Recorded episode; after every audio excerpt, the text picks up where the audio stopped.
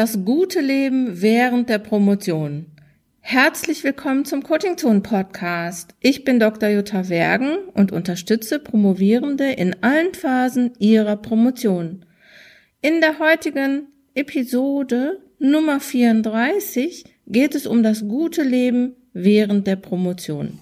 Es geht darum, unter anderem, ob man sich erlauben kann, am Wochenende nicht zu arbeiten und das auch noch offen zu sagen und ob man beispielsweise in Urlaub fahren kann, ohne seine Dissertation mitzunehmen. Denn eigentlich müssen Promovierende ja stets an ihrer Dissertation arbeiten und auch nachts auf E-Mails antworten und ihre Bücher mit in Urlaub nehmen und sie müssen immer, immer, immer und immer wieder über ihre Promotion nachdenken. Sie dürfen niemals damit aufhören. Nicht. Natürlich fängt das gute Leben während der Promotion auch wirklich schon während der Promotion an. Also es geht gar nicht drum zu sagen, also wenn ich mal fertig bin, dann werde ich das machen, dann werde ich in Urlaub fahren und dann werde ich endlich mal wieder meine Familie besuchen und dann werde ich mal wieder mit meinen Kindern kuscheln und wenn ich fertig bin, dann wird das und dies und jenes sein. Und ich möchte euch einfach sagen, macht es nicht. Macht, seht zu, dass ihr während der Promotion auch schon ein gutes Leben führt.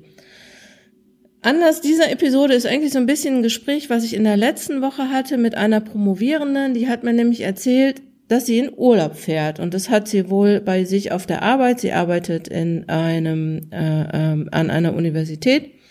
Und sie hat dann gesagt, sie fährt in Urlaub und dann waren die Kollegen und Kolleginnen irgendwie so ein bisschen erstaunt, beziehungsweise zunächst haben sie dann gefragt, fährst du in Dis, machst du einen Dis-Urlaub? Weil das ist ja man ja gewohnt. Also wenn Promovierende Urlaub machen, dann machen sie ja eigentlich nur Urlaub an, um an ihrer Dissertation zu arbeiten.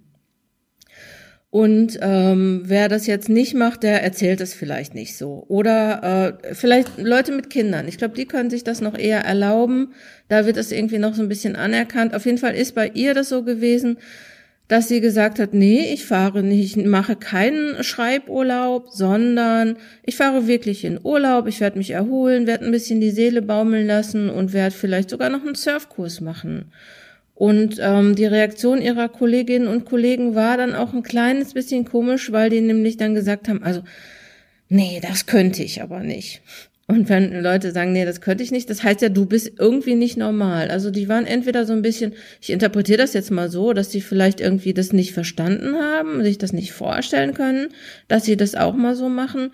Oder aber, dass sie vielleicht auch ein kleines bisschen neidisch waren, weil wenn jemand in Urlaub Urlaub fährt, dann ist es ja natürlich auch was ganz Besonderes. Also zumindest in manchen, sag ich mal, Arbeitszusammenhängen.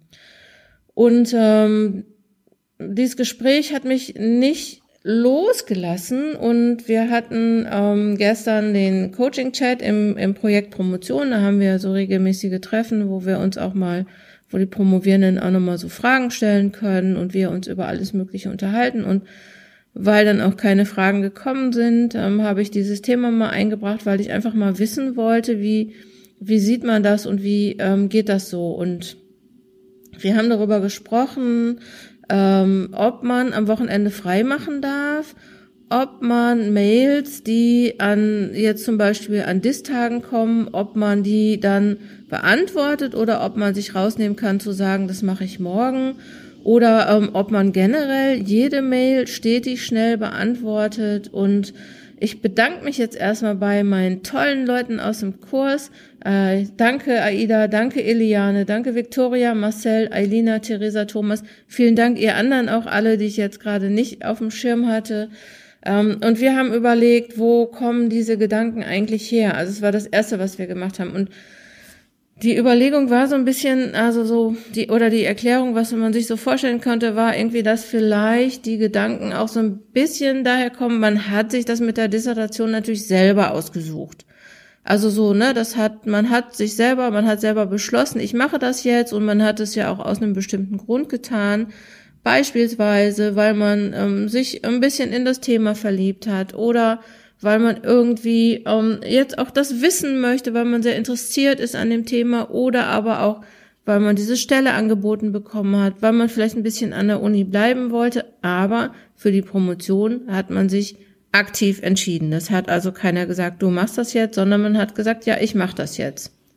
Und vielleicht, das war so die Überlegung, ist es ja auch was, wenn man sich dafür entscheidet, dass man es dann auch irgendwie alleine auslöffeln muss. Also so, das heißt, ich kann nicht erwarten, dafür Verständnis zu, zu bekommen und ich muss das irgendwie privat regeln. Also eine Dissertation ist mein Privatvergnügen und vielleicht auch mein Privatproblem. Aber ich bin ja bei meiner Entscheidung zur Dissertation den Deal eingegangen, dass ich meine gesamte Zeit, meine gesamte Energie und mein gesamtes Leben in die Dissertation stecke. Natürlich nicht.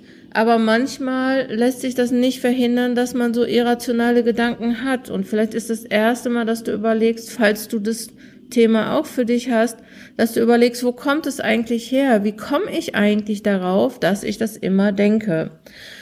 Und ähm, diese irrationalen Gedanken lassen sich nicht verhindern. Ähm, und du kannst noch mal, wenn du möchtest, in Episode 24, äh, 27 nachhören. Die habe ich mit Mariana gemacht, so eigentlich zum Thema das schlechte Gewissen beim Promovieren mit Kind.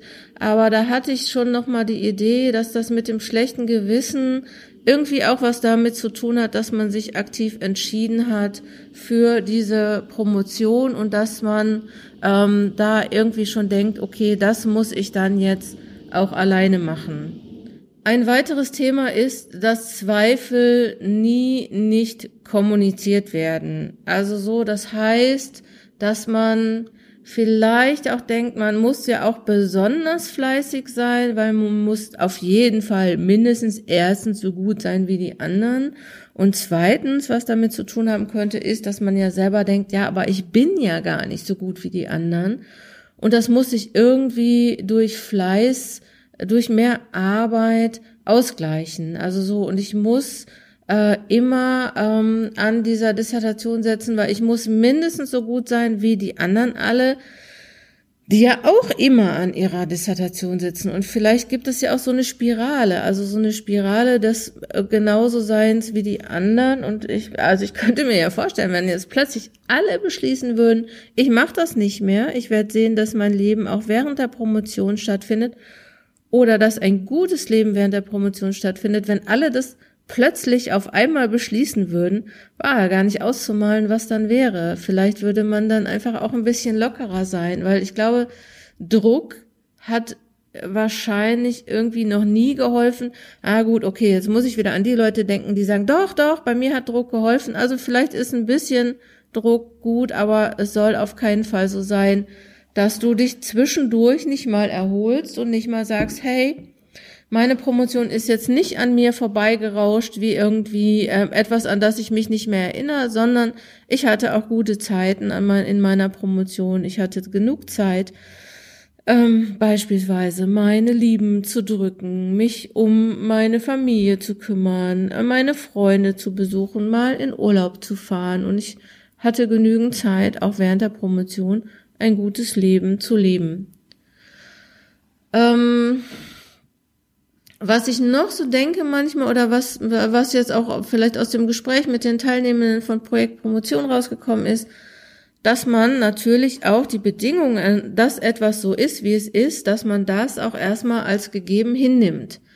Das ist am Anfang, wenn man irgendwo anfängt und so, da ist klar, bei uns ist es so, es wird immer und jederzeit gearbeitet. Nachts um drei werden E-Mails beantwortet dann ist das jetzt auch erstmal was, wo man sagt, okay, ja, ich habe mich entschieden, hier zu arbeiten und dann habe ich mich auch entschieden, diese Bedingungen, wie sie hier sind, anzunehmen. Und am Anfang ist das vielleicht auch erstmal nochmal eine ganz gute Strategie, weil man will ja vielleicht nicht auffallen und man will vielleicht nicht als erstes ähm, aus der Rolle fallen und ne, also so möchte man möchte ja auch dazugehören und deswegen ist es ganz gut, sich erstmal anzuschauen, wie läuft es dann hier. Aber irgendwann musst du natürlich auch, ähm, wenn du sagst, ich möchte ein gutes Leben während der Promotion führen, irgendwann musst du natürlich auch sagen, dass du mit deinem Verhalten zu den Bedingungen beiträgst. Also du manifestierst oder festigst auf jeden Fall ähm, das, was so läuft. Und wenn du das mitmachst, gehörst du halt auch dazu. Also jedes Wochenende, dass du ins Büro gehst, ne, festigt natürlich auch, dass man in deinem äh, in deiner Arbeitsumgebung am Wochenende ins Büro geht und jede, jeden Samstag und jeden Sonntag, den du an deiner Dissertation sitzt und jeder Urlaub, den du unfreiwillig, sag ich mal, in Anführungsstrichen, deine Bücher mit dir schleppst, ist natürlich ähm, auch da so, dass du sagst, okay, ich erkenne das an, ich mache das auch so. Und wenn sich was ändern soll, und das soll es ja, musst du auch selber etwas ändern. Und ich muss sagen, also die Promovierende, die jetzt gesagt hat, nee, ich fahre in Urlaub und ich werde mich erholen und ich werde dies machen und jenes machen und äh, was weiß ich, was man, was weiß ich, was man im Urlaub so macht. Nee, ähm, ne, ich werde irgendwie einen Surfkurs machen oder was auch immer. Ähm, die ist ja auch ganz schön mutig geworden gewesen, meine Entschuldigung. Also was kannst du die äh, tun, um die Bedingungen des Promovieren zu verändern oder die Bedingungen für dich so zu machen, dass sie für dich gut sind. Also zunächst mal, so ähm, ist es was, also gutes Promovieren ist einfach eine Frage der Organisation. Das ist so. Also wenn du nicht willst, dass du äh, äh dass alles zusammenbricht, wenn du am Wochenende nicht an deiner Dissertation sitzt, musst du das irgendwie organisieren. Natürlich geht es auch darum zu hinterfragen, muss das wirklich sein? Ist das wirklich so wahnsinnig produktiv oder mache ich das nur, damit ich kein schlechtes Gewissen habe? Du könntest dir auch überlegen, was machst du stattdessen? Es gibt ja Leute, die wissen gar nicht mehr, was sie in ihrer Freizeit anfangen sollen, weil sie sich da so reingegroovt haben, äh, immer an ihrer Dissertation zu sitzen. Also, wenn du möchtest, dass du ähm, ein, gutes Gewissen hast, und ich glaube, das ist ja was, was ich vielleicht auch in meinen Workshops auch immer sage, dass ich glaube, dass so das Gefühl, ich habe das im Griff, dass das absolut wichtig ist und absolut zur Motivation beiträgt. Und ähm, ich empfehle hier nochmal den Schreibzielplan, den du auf ähm, coachingzonenwissenschaft.de runterladen kannst. Ich glaube, das ist ein gutes Tool, aber auch jedes andere Tool zum Projektmanagement. Äh, ne? Es gibt ja auch Leute, die arbeiten mit anderen Tools auch gut. Ne? Also Organisierung, äh, Organisation ist das, was du am besten machen kannst. Wenn du nicht willst, dass du dich in der Endphase drei Monate ins Kloster einschließt, beziehungsweise wenn du es nicht kannst aus familiären Gründen, musst du das vorher organisieren. Und da hab dann kein schlechtes Gewissen, wenn du sagst, ich bin jetzt in der Endphase, aber ich bin relativ entspannt. Weil man denkt ja, in der Endphase müsste man ja immer wahnsinnig unentspannt sein und müsste, das müsste ja ganz fürchterlich und schlimm sein. Nein, in der Endphase kann es auch leicht und einfach sein. Nur musst du das vorher schon irgendwie einplanen. Ähm, ich weiß, dass es, dass man, dass es im normalen Alltagsleben von Promovierenden Bedingungen gibt, die man nicht ändern kann. Ne? Also so, das heißt zum Beispiel, wenn du deine Promotion finanzieren musst, kannst du das nicht ändern. Also musst halt gucken, welche Bedingungen kann ich ändern und welche Bedingungen kann ich auch nicht ändern. Und ähm, was du aber machen kannst, ist, dass du bei den Bedingungen, die du nicht ändern kannst, trotzdem schauen kannst, gibt es da bei der Arbeitsorganisation beispielsweise Potenzial zur Optimierung. Also gibt es da etwas, was ich noch besser optimieren und organisieren kann. Und ich möchte dir vorschlagen, natürlich äh, kleiner Werbeblock, Projektpromotion, aber also Projektpromotion, der Online-Kurs, den wir bei Coaching zur Wissenschaft anbieten. Aber natürlich will ich ähm, nicht nur sagen, ne, mach diesen Kurs jetzt und es äh, geht dir besser, sondern du kannst natürlich auch dich nochmal mit anderen unterhalten und du kannst auch nochmal im Blog lesen, was es da nochmal für interessante Ideen gibt. Der andere Impuls, um Bedingungen zu verändern, musst du mutig sein. Also, dass du am Wochenende arbeitest, dass du Bücher nicht mit in den Urlaub nimmst oder mit in den Urlaub nimmst, dass du für Mails nicht nachts um drei Uhr aufstehst oder am Wochenende die beantwortest, das wird irgendwann auffallen. Steh dazu. Beschließe für dich, was für dich wichtig und richtig ist. Und du musst ein bisschen mutig sein und vielleicht bist du auch die Erste oder der Erste, ähm, nämlich wenn du deine Routinen nach außen ähm, zeigst, wenn du kommunizierst, ich bin dann erreichbar und dann bin ich nicht erreichbar. Oder wenn du deine Dissertationszeiten, deine Dissertationstage einhältst, auch wenn jetzt jemand kommt und sagt, ah, wir haben hier ein dringendes Problem im Projekt, ne, also wenn du sagst, an dem Tag, also montags ist mein Distag, wenn du das einhältst und sagst, da gehe ich nicht von ab, dann ähm, wird es sich ähm, rumsprechen und erstens wirst du das auch dann wirklich, das wird immer leichter werden und du wirst wahrscheinlich sogar auch ein gutes Beispiel, ein gutes Vorbild für andere sein, die sagen, Mensch, XY kann das auch, da kann ich das ja auch. Noch vielleicht ein anderer Impuls ist, Arbeit und Freizeit räumlich zu trennen. Also versuche, wenn möglich, nicht zu Hause zu arbeiten oder äh, an einem bestimmten Platz zu arbeiten. Also dass du einen bestimmten Arbeitsplatz hast und dass du einen bestimmten Freizeitplatz hast. Oder beziehungsweise ein nicht, äh, dass deine Freizeit nicht an deinem Arbeitsplatz stattfindet. Das ist manchmal nicht so einfach zu machen. Ich weiß das, auch räumliche Bedingungen sind begrenzt. Aber du könntest dir beispielsweise überlegen, ob du zum Beispiel immer, wenn du an deiner Dissertation arbeitest, ob du dann beispielsweise eine grüne Tischdecke auf den Tisch legst. Und immer wenn du an etwas anderem arbeitest, eine blaue Tischdecke benutzt. Ist jetzt nur ein Beispiel.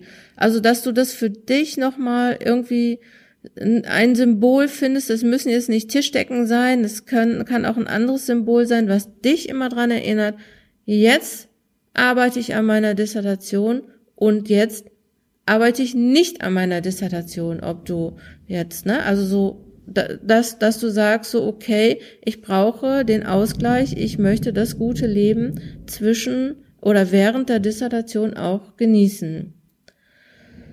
Ähm, es gibt sicher noch mehr, was du tun kannst, um so ein gutes Leben während der Promotion zu führen. Wichtig ist, oder mir ist wichtig ist, mir ist wichtig, meine Güte, mir ist wichtig, dass du dich dafür aktiv entscheidest, dass du sagst, ja, ich weiß, das gibt es und ich weiß, das möchte ich. Und wenn du das möchtest, dass du dann sagst, okay, wie kriege ich das hin? Ähm, du musst dich meistens ein bisschen aus deiner Komfortzone herausbewegen und dich aktiv für das gute Leben in der Promotionsphase entscheiden und auch entscheiden, was du für ein gutes Leben in der Promotionsphase brauchst. Also aktiv entscheiden und ein bisschen mutig musst du schon sein. Nimm dir ein Beispiel an denen, die es geschafft haben. Orientier dich vielleicht an denen, die es geschafft haben.